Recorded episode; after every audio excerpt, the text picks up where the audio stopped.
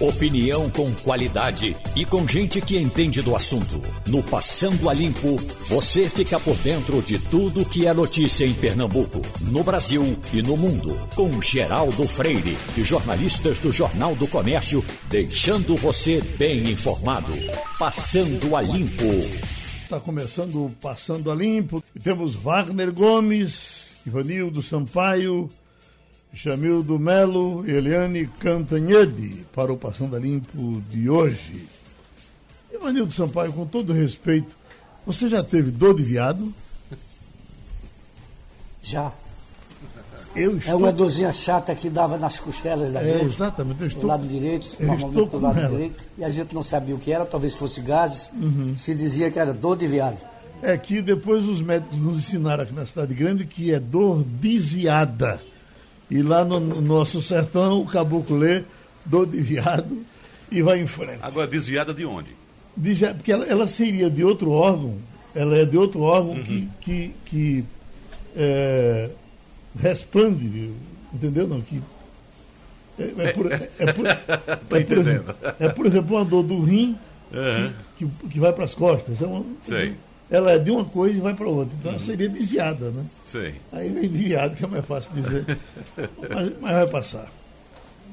Bom, nós tivemos um, um fim de semana com notícias eh, lamentáveis. Essa, essa contaminação do ex-vice-presidente Marco Maciel, ela até que não é tão preocupante, porque Marco Maciel tem problema neurológico, cerebral, mas no todo é uma saúde de bicho. Ele não, acho que o Marcelo nunca teve hipertensão, eh, diabetes, essas doenças, comorbidades que, que matam mais, diabetes, o, o- o- o Alzheimer é um terror porque acaba com a sua memória, mas o- o- as pessoas vivem muito tempo, aliás, ele já está com isso há muito tempo, teve essa contaminação, teria sido com alguém que estava no atendimento, não é isso, Ivanildo? Foi. É, Desconfia-se que tenha sido a cuidadora dele, né? porque Uhum. ele precisa de uma cuidadora 24 horas. Não é? Ele tem Alzheimer já há um bocado de tempo, uns bons anos. E o processo dele foi, evoluiu muito rapidamente. Não é? Uhum. Ele estava bem, de repente começou a esquecer das coisas, e aí lá vai, lá vai, lá vai, daqui a pouco ele está realmente necessitando de cuidados maiores. É, mas não era. Olha, eu trabalhei no governo de Marco Maciel, os quatro anos que ele foi governador. Eu nunca o vi faltar um dia ao trabalho por conta de doença. Ele não ficava resfriado, ele não tinha dor de barriga, ele não tinha nada. E trabalhava até meia-noite, uma hora da manhã. Era um terror para os secretários, porque muitas vezes eu estava na Secretaria da Fazenda e a- o gabinete ligava, o gabinete do governador ligava e pedia para o secretário, Everardo Maciel, que era o secretário da Fazenda, comparecer ao palácio. Às vezes Everardo dizia, Ivanildo, vamos comigo. Aí a gente saía de lá, era uma hora da manhã, uma e meia da manhã. Aí, No outro dia, oito horas da manhã, ele estava no batente. Aqui pelo nosso lado, o lamento é maior, Wagner, porque morreu ontem à tarde Ceará. E Luiz Ceará, ele, ele de alguma forma eh, sustentou mesmo, fora da época, ele sustentava a coisa do forró aí com, com Dominguinhos, o, o Arriégua, que é o Arriégua e Pai d'Égua. né? Arriego e Pai d'Égua. É, então, é, por tanto tempo, o pessoal de forró está de luto desde ontem. Já estava, porque ele, ele com, teve um problema de, de falência mesmo da- da- das empresas. Foi um problema lá com o contador e ele estava morando em, em- em aldeia, mas já fora dos negócios. Ele foi também professor de economia da Universidade Da Federal de Pernambuco exatamente. Né? É, ontem era uma lamentação só, de tudo quanto era de forrozeiro, falei com Cezinha e com tantos outros, lamentando a morte. É, ele era muito querido, né, Geraldo, pela classe artística, principalmente ligado ao forró. Você lembra muito bem que quando houve é, a transferência de do, Dominguinhos. do corpo de Dominguinhos para Garanhuns, É, quem o carro passou obrigatoriamente lá. a concentração foi, Foi lá. lá, exatamente. E quem pagou o advogado foi Luiz Ceará. Aham, Sem Luiz Ceará, esse processo não teria certamente acontecido. exatamente. Fez o contato com o filho de Dominguinhos, o filho de Dominguinhos veio para cá, então isso é só um pedaço, né? o resto era de muita amizade com Dominguinhos, muita amizade com os mais antigos e com, muita ligação também com os mais novos. Com os mais novos também. Ele abraçou Sim. a todos, Geraldo. Não, uhum. não tinha, assim, a quem escolher, não. Né? Porque Dominguinhos era grande. Não, ele, do jeito que ele abraçava Dominguinhos, abraçou também Cezinha, por exemplo, Cezinha quando estava começando, né? E, e, muitos outros artistas que passaram por lá pela casa dele. Lembrando que a casa dele não era uma casa de música, de eventos, uhum. era um restaurante mas que final de semana abraçava essas pessoas, recebia essas pessoas, aí um lá cantava alguma coisa, botava um sonzinho lá, tocava alguma coisa.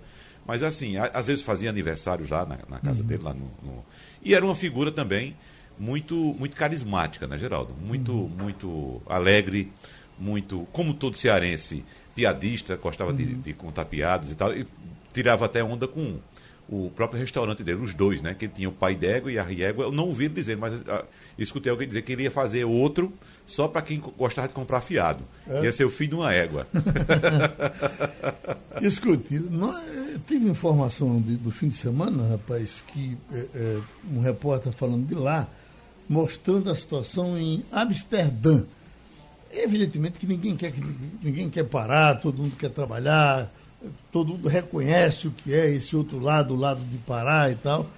Mas é, é Amsterdã está em lockdown há cinco meses. Não é vai ali, vem cá, não. É parada há cinco meses, já com rebuliço de todos os lados e o pessoal lutando para dominar, para controlar o vírus na Holanda. E isso, Geraldo, responde a muita coisa, porque é o seguinte, a gente é, é, acompanha, claro, muitas reclamações, essa divisão política que a gente tem aqui no Brasil, Alguns apontam, por exemplo, isso é por causa do governador, que é isso, que é aquilo, aqui, que está fechando tudo. Não. Se você parar para pensar, o mundo inteiro está assim. Se você fizer uma simples pesquisa, você vai encontrar vários países. Portugal também fez um lockdown muito sério, fechou outra vez de novo. Você cita aí Amsterdã na Holanda, que é um o ponto Paraguai, turístico. O Paraguai está com um processo de eh, expulsão o presidente da República uhum. por conta do tratamento que ele vem dando de descaso com relação a. Que já é o contrário, né? Exatamente. Uhum. Ele não vem cuidando, exatamente. exatamente. E o pessoal está querendo tirá-lo, porque uhum. ele é um. estaria cometendo um grande crime, né? um crime de, contra a saúde. Contra né? a saúde pública. Uhum. Exatamente. É outro caso a se pensar aqui no Brasil também. E essa coisa de. a possibilidade de expulsar do PT a deputada Marília Reis Faz sentido, Jamildo? Bom dia, Geraldo. Bom dia, ouvintes. Para a lógica de uma boa parte do PT, faz sim, porque ela se aliou na última hora com vários é, ícones e caciques aqui da direita, né? E para a ala mais ideológica do PT, isso é impossível. Você fez um, fez um acordo aí, colocou no palanque, pediu voto junto com Anderson Ferreira, junto com o líder do Podemos, e coroou uma insatisfação que havia em boa parte do partido. Ao que parece, ela também tem interesse de sair, buscar novos rumos, já que é, essa divisão não, tende a não ter fim no partido. Né? Uma boa parte queria estar do lado dos socialistas e acha que ela impediu essa é, operação então, se ela não sair, realmente vai continuar tendo problemas no partido. Seria bom, talvez, para todo mundo. Uhum. Nós estamos com o médico sanitarista e presidente do Sindicato dos Hospitais, Jorge Trigueiro. Doutor Jorge, num dia de muita tensão. Essa semana, esse fim de semana foi, foi preocupante e as preocupações continuam. Não há nenhuma informação que a gente possa dizer com tranquilidade agora. É tudo na base do da expectativa e, e, do que o pior está, está instalado e pode piorar mais ainda. Com relação ao, ao que nós já estamos com 95% do, dos leitos hospitalares ocupados de Covid aqui no estado, doutor Jorge, aqui na capital. Quando está dessa informação, ele inclui também os hospitais privados ou essa informação é só das emergências públicas? Bom dia, Geraldo. Bom dia e os amigos da bancada. A informação de 95% de ocupação das UTIs, ele refere-se ao, aos leitos do, do, do público. Estima-se que no serviço público tem em média de 1.050 e um poucos leitos ativados e hoje só existe apenas 53 vagas disponíveis. Essas vagas disponíveis, elas estão às vezes em limpeza para entrar as pessoas que já estão na linha de espera, na fila de espera. Uhum. Os hospitais privados, a informação também fornecida pela Secretaria, porque todos os hospitais que internam pacientes, hospitais privados, que internam pacientes com Covid ou suspeita de Covid, são obrigados a fazer a testagem e encaminhar para a Secretaria Estadual de Saúde Central de Regulação. Então, a informação é que já estamos com 91. A perspectiva era que quando chegasse a 80 já estaríamos à beira do colapso. Nós dizíamos no início que essa onda não tinha passado, a segunda onda viria aumentando com intensidade muito grande, que ia chegar no pescoço e a gente ia tomar um caldo. A sensação que nós temos é que estamos enfrentando um tsunami. Realmente a situação é de colapso. Não temos o que negar. A semana passada tivemos uma reunião com o secretário doutor André Nome, é, online, e ele já tinha tido reuniões anteriores, já prevendo esse plano de contingência da utilização de leitos hospitalares, e fomos surpreendidos pela portaria que ele divulgou na madrugada que a partir de hoje, dia 8 de março, seria suspensa as cirurgias eletivas nos hospitais. Uma medida que nós enfrentamos o ano passado, foi pactuado a contratualização de novos leitos, e quando chegou no segundo semestre de 2020, quando houve uma, uma queda da, da ascensão da, da, da Covid-19 nos leitos hospitalares, houve alguma desativação de algumas UTIs, alguns leitos de retaguarda para utilização dos procedimentos que estavam reprimidos. E hoje chega com os hospitais cheios dessas cirurgias e desses procedimentos inadiáveis, não vamos dizer nem eletivos, são cirurgias essenciais, inadiáveis, que ficaram reprimidas durante quase um ano. E os hospitais estão cheios com esses outros pacientes. Os planos de saúde contratualizados. A Secretaria contratualizou agora novos leitos e os hospitais não estão tendo a oportunidade de disponibilizar imediatamente os hospitais privados. Então a situação é difícil e vemos, estamos vendo esse final de semana que essa, as pessoas estão compreendendo estão compreendendo. Agora, eu estava vendo uma reportagem aqui na área metropolitana, uma balada, todo mundo sem máscara, encontraram até drogas dentro desses ambientes. É uma situação difícil, realmente. Eu, eu ontem à tarde, doutor, doutor Trigueira, acompanhei o drama de uma família que estava com um paciente com Covid, em situação muito grave, no hospital eh, Jaime da Fonte. Não tinha, não tinha leito, não tinha, não tinha, me parece, não tinha uh, equipamento de UTI eh, eh, livre. Esse pessoal estava esperando lá num plantão com mais cinco ou seis pessoas e eh, vindo, vindo paciente, inclusive, de, de Fortaleza para cá, porque lá não tem mais vaga, o pessoal trazendo para cá e, e, o hospital sem uma condição de atender. Eu lhe pergunto, no hospital, nos hospitais privados também tem essa informação de que uh, no Jaime da Fonte não tem, mas no SEIB tem. Essa informação, um hospital pode passar para o outro? Pode, porque as operadoras, os planos de saúde, eles têm a sua rede de assistência, principalmente de usar de plano de saúde, você pode fazer a transferência de pacientes, porque, como você falou, eh, estão chegando pessoas nos, voos normais, o pior é isso, pessoas que... Aqui nós recebemos com todos os cuidados as variantes de Manaus, pacientes que ficou no Alfa, ficou uh, nos hospitais públicos principalmente, mas já recebendo pacientes também, vindo de voo direto descendo do aeroporto para ir para UTI, com, de, de, de, do Pará, de Manaus, ninguém sabe como é que estão essas variantes, um descontrole que não tem uma, uma, uma barreira sanitária efetiva. É, o, o, o, tribunal, o Supremo Tribunal determinou cada um que se vire, não é bem assim. Tem, tem um plano nacional de mobilização, um plano Nacional de Controle, uma regulação nacional de leis. Então, o que acontece é que está acontecendo isso que você está dizendo. Nas urgências, as pessoas estão ficando internadas das emergências. Essas variantes ela tem uma, uma, uma condição muito específica, que a transmissibilidade é muito alta, a carga viral é muito alta, mas a, a, a, a letalidade, o, o agravamento, pelo conhecimento acumulado durante esse ano, dá para se fazer um, um suporte ventilatório, o suporte de oxigênio, medicamentos, um determinado ambiente que a gente evita ao máximo fazer intubação. Mas eles precisam estar monitorados. Então, são todas as emergências que estão equipadas para receber pacientes críticos. Então essa situação está ocorrendo nos hospitais privados também. Tem gente, e não só aqui, no Brasil todo. No Brasil, no Distrito Federal, não tem três leitos de UTI. No Rio Grande do Sul, Santa Catarina, é, Paraná, está tudo colapsado. Vai chegar ao ponto de você voltar àquela história, a escolha de Sofia. Tem hospitais que estavam com cinco, seis pacientes na emergência procurando vaga até na rede pública.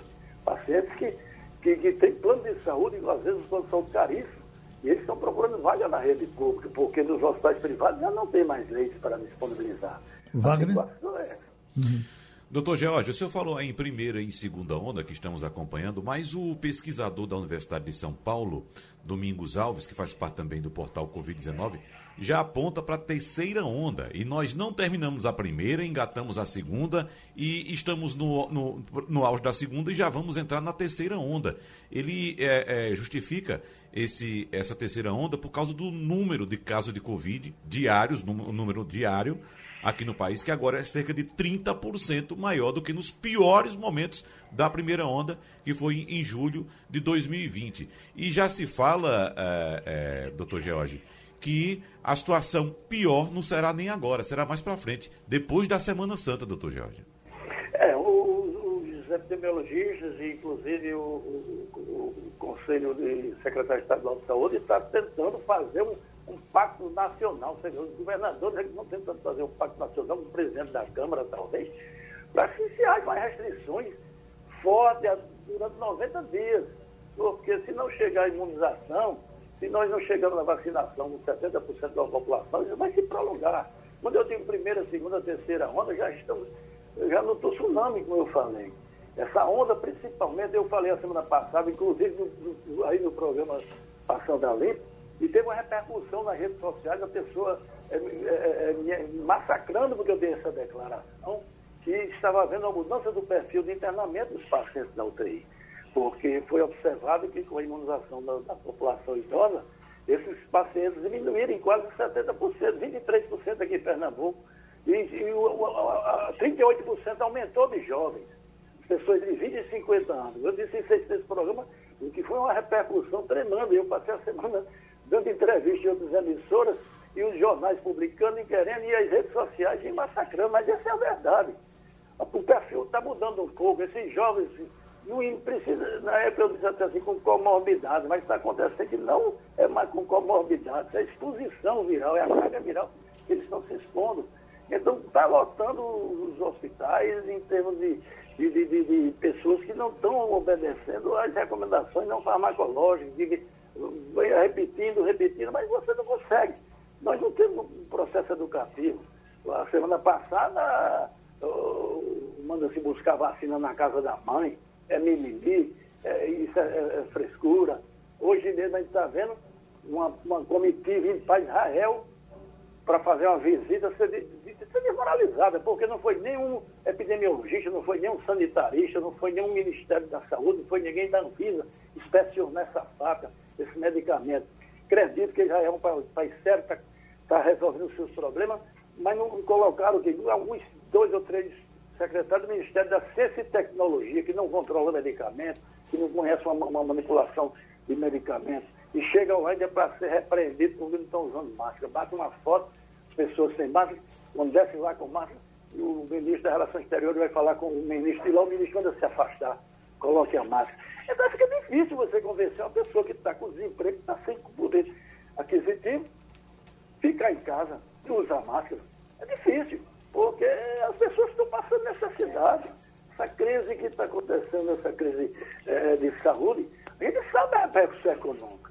Eu faço parte do movimento Pro Pernambuco e também fez uma queixa.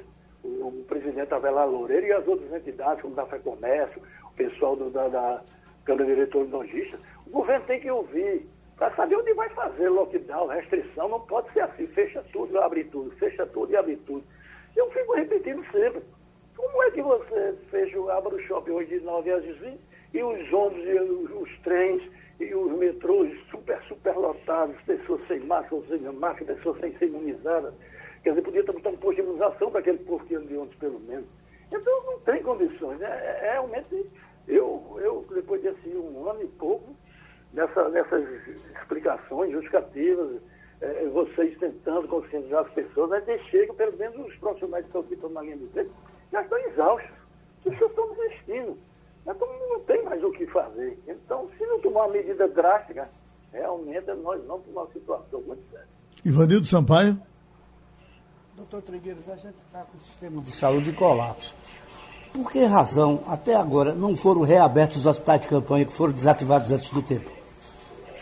Na primeira oportunidade, Ivanildo, nós queríamos que esses hospitais de retaguarda que tivessem um planejamento, haveria suspensão das, das cirurgias relativas. Nós ficamos quase cinco meses os hospitais vazios, só atendendo Covid. Os hospitais grandes tinham UTI cheia, tinha é, algumas enfermarias cheias. Os hospitais pequenos que trabalhavam com quase 90% de cirurgia ficaram vazios. Os hospitais de campanha foram muito eficientes naquela ocasião.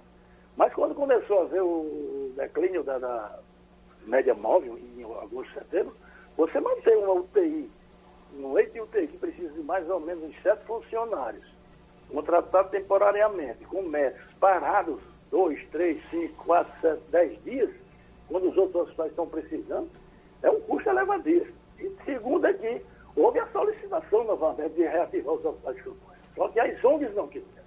As ONGs que trabalharam na primeira vez, vocês acompanharam, é Polícia Federal na porta, é inquieto, é o secretário para responder é, inquieto, é um, um filântropo conhecido que foi Detido, foi preso, detido não, foi preso, uma pessoa ilustre. Quem é que vai querer trabalhar se você, o presidente, o, vou dizer o nome não, porque para não politizar, mas autoridades do, do governo federal diz não, o Brasil tem 215 milhões de habitantes. Quem quiser vem oferecer seringa, quem quiser vem oferecer respirador, quem quiser vem oferecer vacina.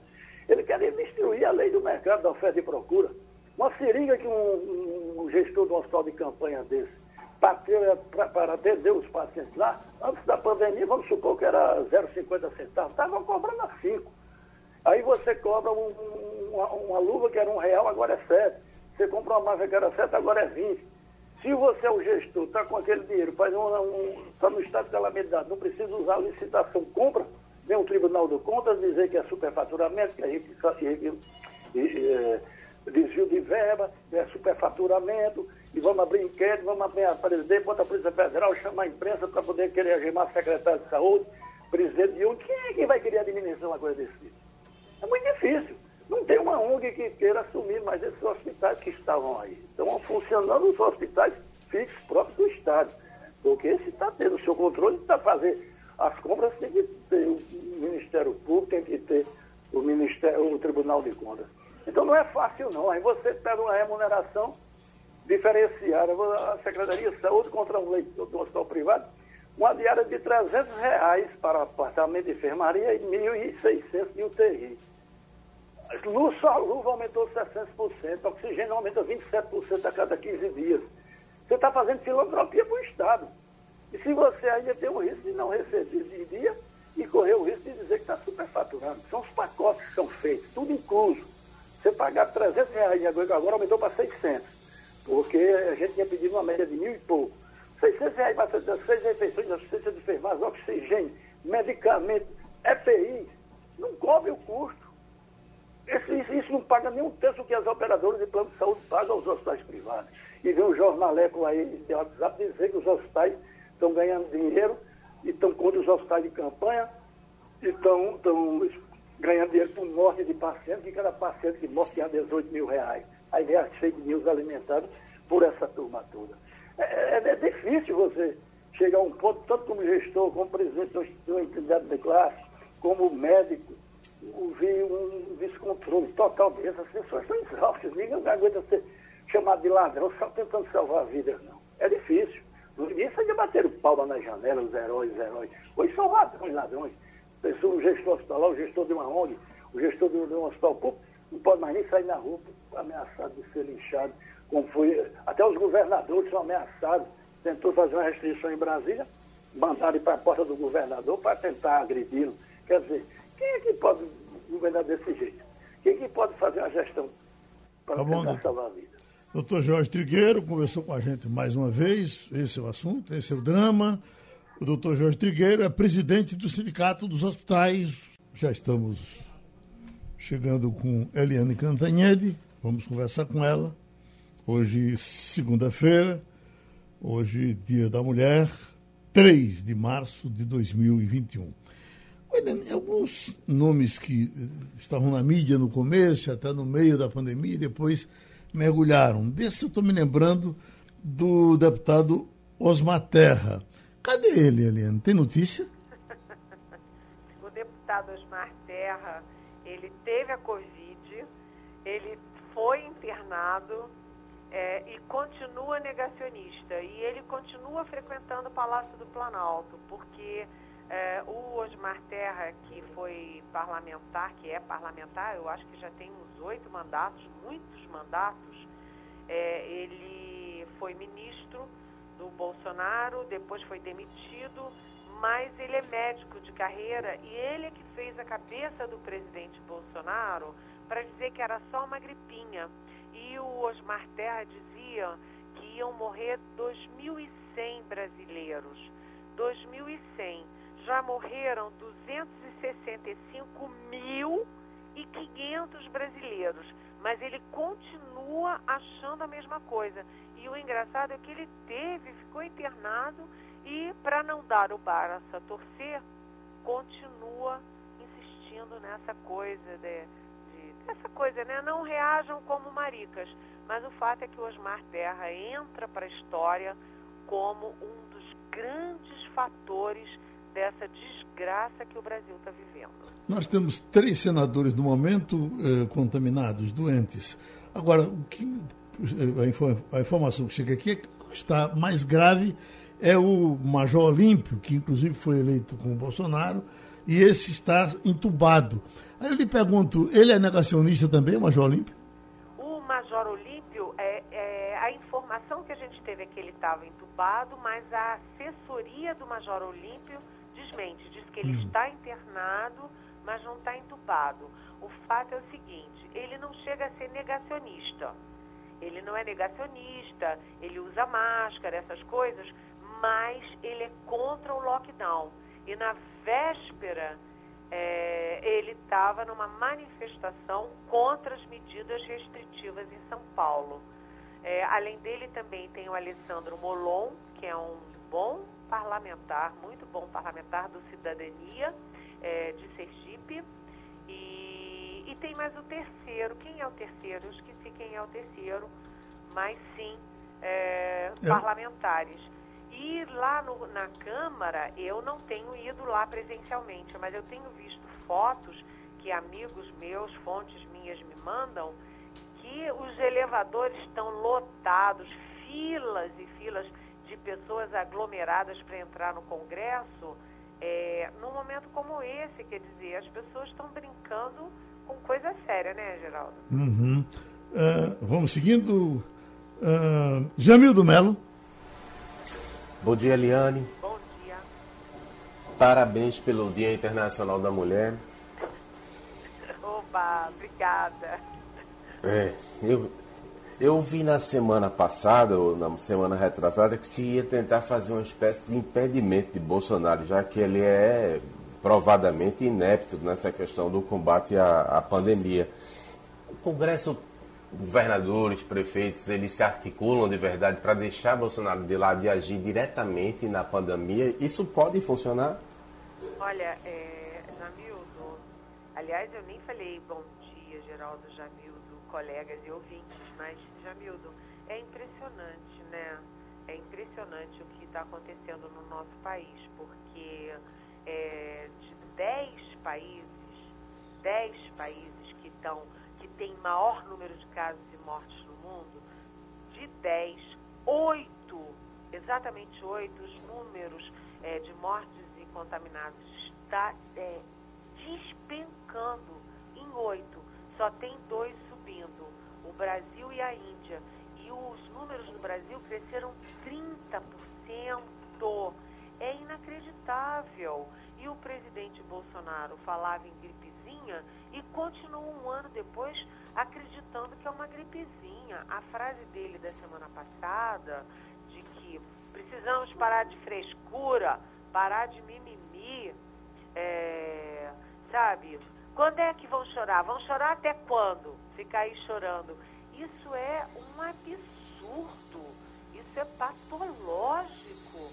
E quando você vê a imprensa internacional, a gente morre de vergonha, porque além de morrer de verdade, a gente morre de vergonha.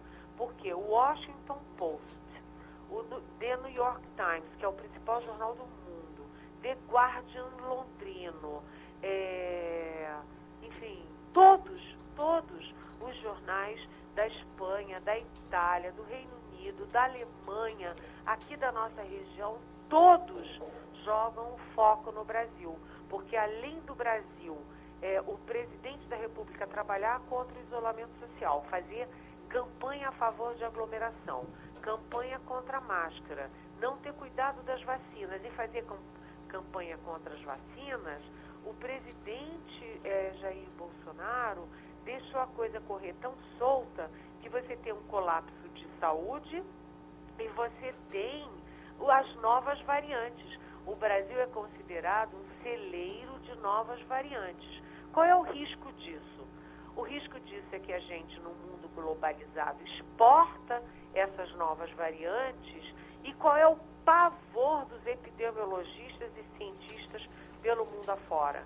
É que o mundo se deu, quebrou a cabeça, todo mundo teve um esforço concentrado para produzir rapidamente, em tempos, em tempo recorde, essas vacinas.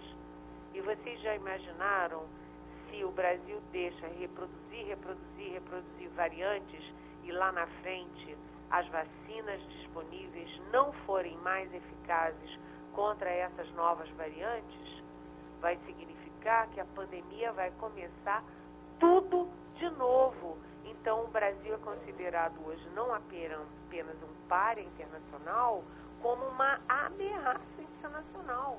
E o presidente continua falando em mimimi, em marica, em quem chora, em, em contra pânico. É uma coisa de maluco. Aí, respondendo objetivamente sua pergunta, sim, governadores, prefeitos, é, é deputados, senadores, entidades médicas, Supremo Tribunal Federal e eu não consegui confirmar, mas dizem que o próprio Ministério da Saúde, todos tentam se articular para dizer, olha, tranca o Bolsonaro numa gaveta, deixa ele lá quieto para não atrapalhar e vamos nós cuidar de salvar vidas, salvar o sistema de saúde salvar os empregos e a economia. Porque se depender do Bolsonaro, a gente não vai chegar a lugar nenhum a não ser no cemitério. Ivanildo Sampaio. Bom dia, Eliane. Vamos sair um pouco desse tema tão trágico e tão constrangedor que é essa pandemia e vamos falar do Dia Internacional das Mulheres. Me diga uma coisa, que ações foram feitas até hoje pela nossa ministra Damares? Você tem notícia de alguma? Olha, é, é impressionante, né? É, as pessoas acham vai mal só na pandemia e que a imprensa não fala o que é bom do governo. Mas a gente vai falar bem do que? Do meio ambiente, da educação, da cultura, da política externa. O que, que a gente pode falar bem? E a Marta Suplicy, que é um ícone né, na luta é, da, pela igualdade de gênero, ela deu uma entrevista é, essa semana, né, esse fim de semana, dizendo o seguinte, olha, vamos deixar as Damares para lá, porque a Damares, a ministra da Mulher, e várias outras coisas, mulher, família, não sei o quê, não sei o quê, ela vai para a ONU e cria retrocessos nos avanços do Brasil e da humanidade em relação às mulheres, inclusive na questão delicada do direito reprodutivo.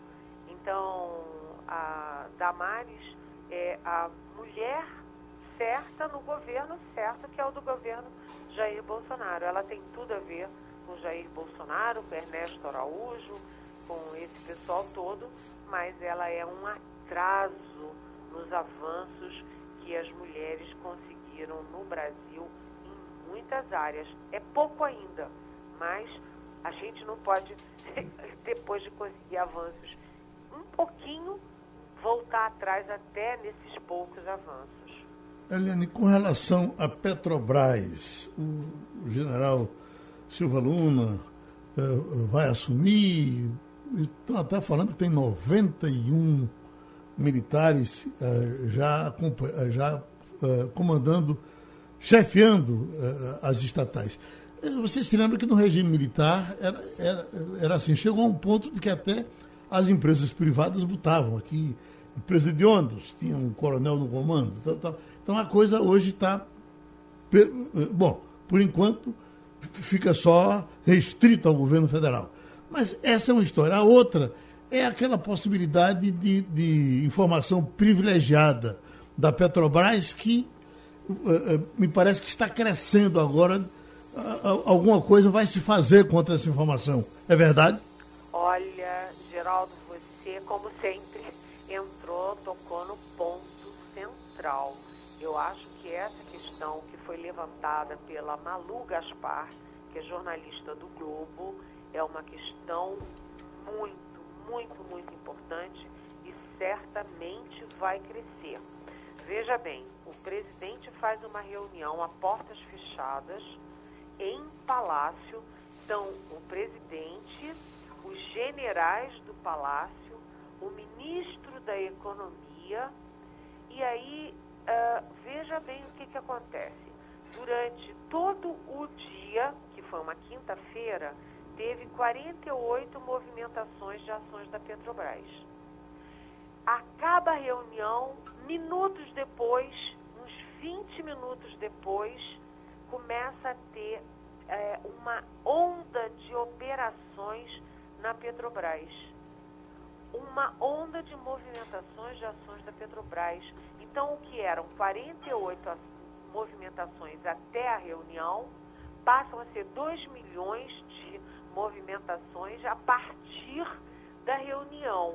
E aí você vê que houve é, movimentações de 18 milhões de reais completamente atípicas, completamente fora do padrão, completamente fora da curva, a partir de uma reunião a portas fechadas do presidente com esses generais e com o ministro da Economia.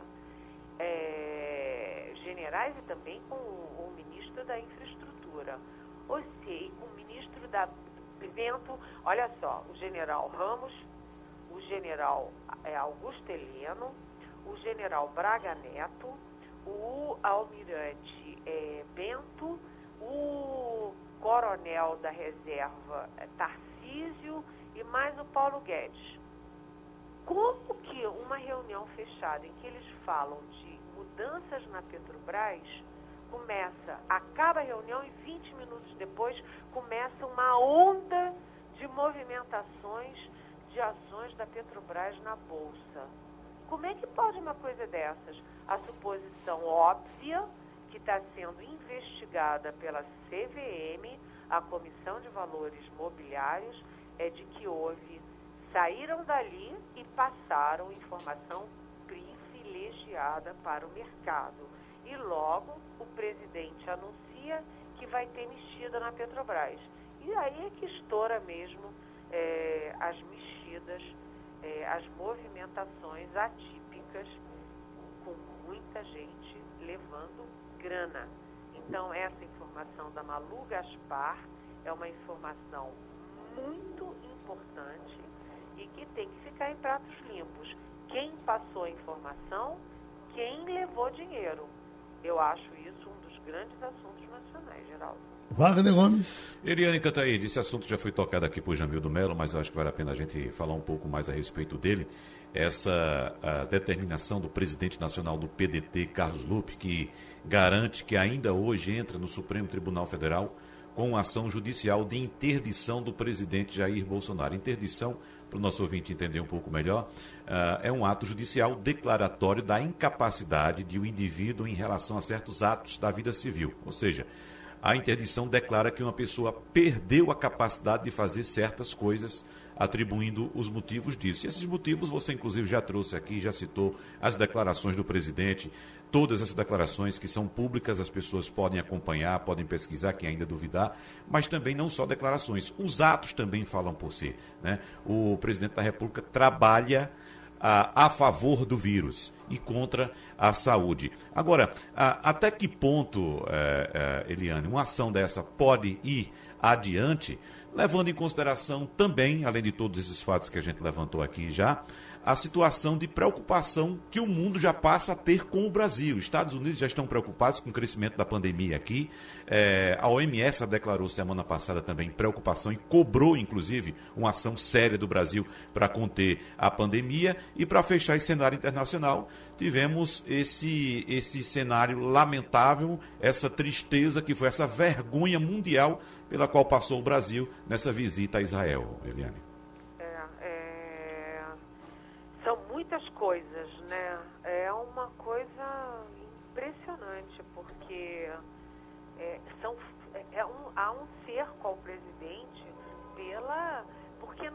Ele não faça nada. Ele faz muita coisa, mas no sentido oposto. Ele faz muita coisa a favor do vírus, a favor da morte, em vez de fazer é, a favor do combate à pandemia e a favor de salvar vidas. É uma coisa maluca agora o, praticamente, é, o, você tem os pedidos de impeachment, são mais de 60 na Câmara. O Rodrigo Maia não tocou porque achava que não tinha é, ambiente para isso, no meio de uma pandemia, com o presidente ainda com 30% de popularidade. O novo presidente da Câmara, que é o Arthur Lira, não vai fazer isso, ele foi, a, foi eleito é, presidente com apoio do Bolsonaro, ele tem problemas lá no Supremo Tribunal Federal, não vai botar a mão nessa cumbuca. Aí você tem a CPI da pandemia, que essa é uma que pode evoluir, né? Com três senadores já contaminados, é, fora os outros que já tiveram, com a pressão nos estados, nos municípios, todo mundo apavorado, porque tem muito vírus e pouca vacina. Então, a CPI da pandemia pode crescer. Agora, a interdição é mais um ato político de manifestação, de manifestação de protesto. É um protesto, mas é muito improvável que o Supremo chegue a um processo de interdição do presidente da República. Você interdita parente que está fora das suas faculdades mentais e que não tem capacidade de tomar decisões que interessam, por exemplo, as finanças de uma família, né?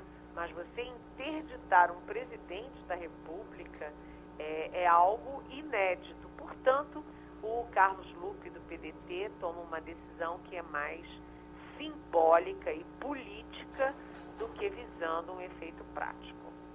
É, essa possibilidade, mas essa possibilidade de um, de um alinhamento entre Congresso e governadores, passando por fora do, do presidente do Executivo, é, é, é possível acontecer? Já está acontecendo. Já está acontecendo. O que, que a gente viu na semana passada? Né? Você viu a manifestação da Organização Mundial da Saúde, como o Wagner com, é, comentou. Né? É, manifestação do OMS, 45 entidades de saúde é, médicas condenando o presidente Bolsonaro pela manifestação das máscaras. Você tem os epidemiologistas de todas as correntes. Você tem os governadores, que foram 19 governadores fazendo manifestação. Você tem os prefeitos conseguiram mais de 1.700 é, prefeituras, mais de 1.700 é, municípios, inclusive de São Paulo, reunindo 125 milhões de habitantes para fazer a compra direta de vacinas. Você teve o Congresso Nacional aprovando uma lei que dá aos prefeitos e governadores esse direito de comprar vacina. E agora todos se unem e cá para nós. Tudo isso é sempre muito conversado com o Supremo Tribunal Federal, o Supremo acompanha esses movimentos e a dúvida é saber: o Ministério da Saúde, por baixo dos panos, participa, estimula esse movimento na base do vamos trancar o presidente da República dentro de uma gaveta lá no palácio, ou de um armário dentro do palácio, para ele parar de atrapalhar, e vamos trabalhar para salvar vidas. Né? Então, esse movimento existe. E hoje o Wellington Dias, que é o governador do Piauí e é o presidente aí da, do, do movimento de governadores, ele tem um encontro com o general da ativa Eduardo Pazuello para tentar é, uma articulação ao largo do presidente. É, na verdade, é como se quisessem não apenas fechar a boca do presidente, mas ele, ele, ele atrapalha tudo, ele, ele promove mortes pelo que ele fala e que pelo faz. Então, não uma interdição real. Eu não acredito nisso. Mas uma interdição branca, eu acredito ele passa de todos os limites. Nós temos aqui, Eliane, um colaborador até aqui com os nossos debates, um professor muito importante de Pernambuco, ele está entre os 20 mais influentes cientistas escolhidos no Brasil, e, e ele faz apelos dramáticos na, pelo, pela mídia social que ele usa para que o Exército Brasileiro seja acionado também. Ele diz que não entende como o Exército está ausente disso na orientação, na, na guarnição, enfim, participando de alguma forma, porque quando o Exército entra, as pessoas sentem que tem coisa séria funcionando. Então, esse apelo está sendo feito, na verdade, às vezes a gente pensa, por que essa altura não estaria. Por exemplo, os caminhões do Exército, a gente reclama tanto de ônibus superlotados, talvez nos dois expedientes mais pesados, se tivesse caminhão levando gente, será que não ajudava para a gente não ter os ônibus superlotados? Enfim, muita coisa. O Exército participando disso, a gente não tem, né? Olha, Geraldo, ao contrário, o Exército tem sido desautorizado pelo presidente Bolsonaro. Eu vou citar exemplos claros. O Exército Brasileiro produziu é, documentos da inteligência militar falando naquele momento que o isolamento social era a grande arma para conter a circulação e a disseminação do vírus. O Exército Brasileiro publicou e o Bolsonaro mandou tirar do ar, ou seja, na prática, rasgou o documento do Exército Brasileiro a favor do isolamento social. O presidente Bolsonaro rasgou o documento da ABIN, Agência Brasileira de Inteligência, que tem muito militar lá, e aliás é subordinado ao GSI, que é comandado por um general, general Augusto Heleno, o presidente rasgou o documento da ABIN, que defendia o isolamento social como a única arma disponível naquele momento para combater o vírus. O Bolsonaro rasgou três portarias do Exército sobre classificação e monitoramento de armas nas mãos de civis, leia-se inclusive de milícias. O Bolsonaro rasgou, disse que quem manda é ele e fez um decreto dele contrapondo aos documentos do Exército Brasileiro. Mas por que, que ninguém fala nada?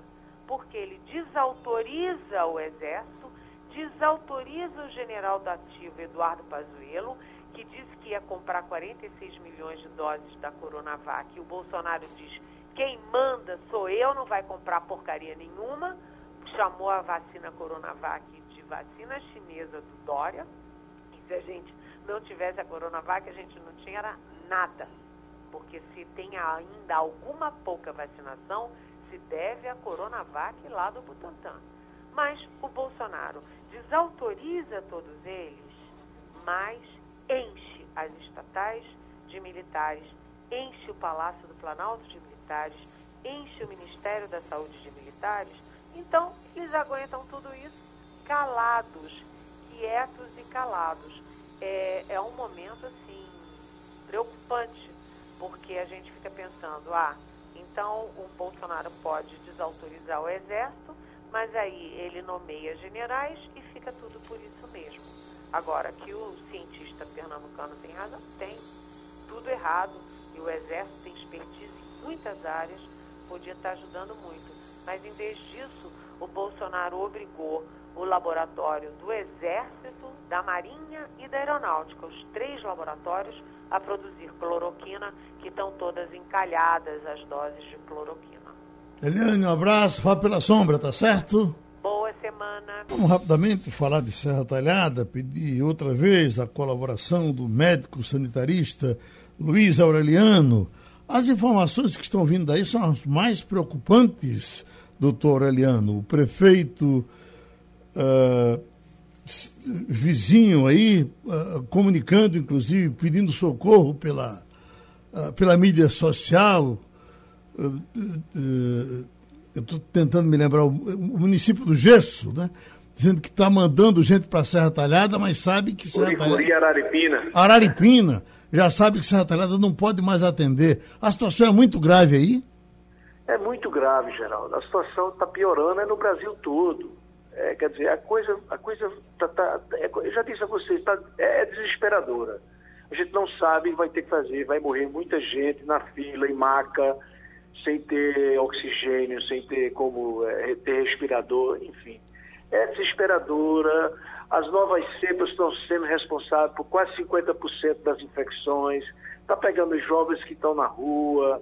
Quer dizer, é, a gente vive um governo descerebrado. A, a coordenação nacional tem que ser do governo federal. E a gente sabe que não existe. Não existe. Então, é, é como se fosse um corpo. O SUS é um corpo, são três partes. Né? Eu compararia mal ou bem, a cabeça tronco e A cabeça é o governo federal né, que tem que coordenar todo esse processo. E não coordena, não sabe ou não quer. O, o, o coitado desse general do Ministério da Saúde, ele não tem autonomia para resolver nada. Ele, ele não é, já não é da área, já não conhece.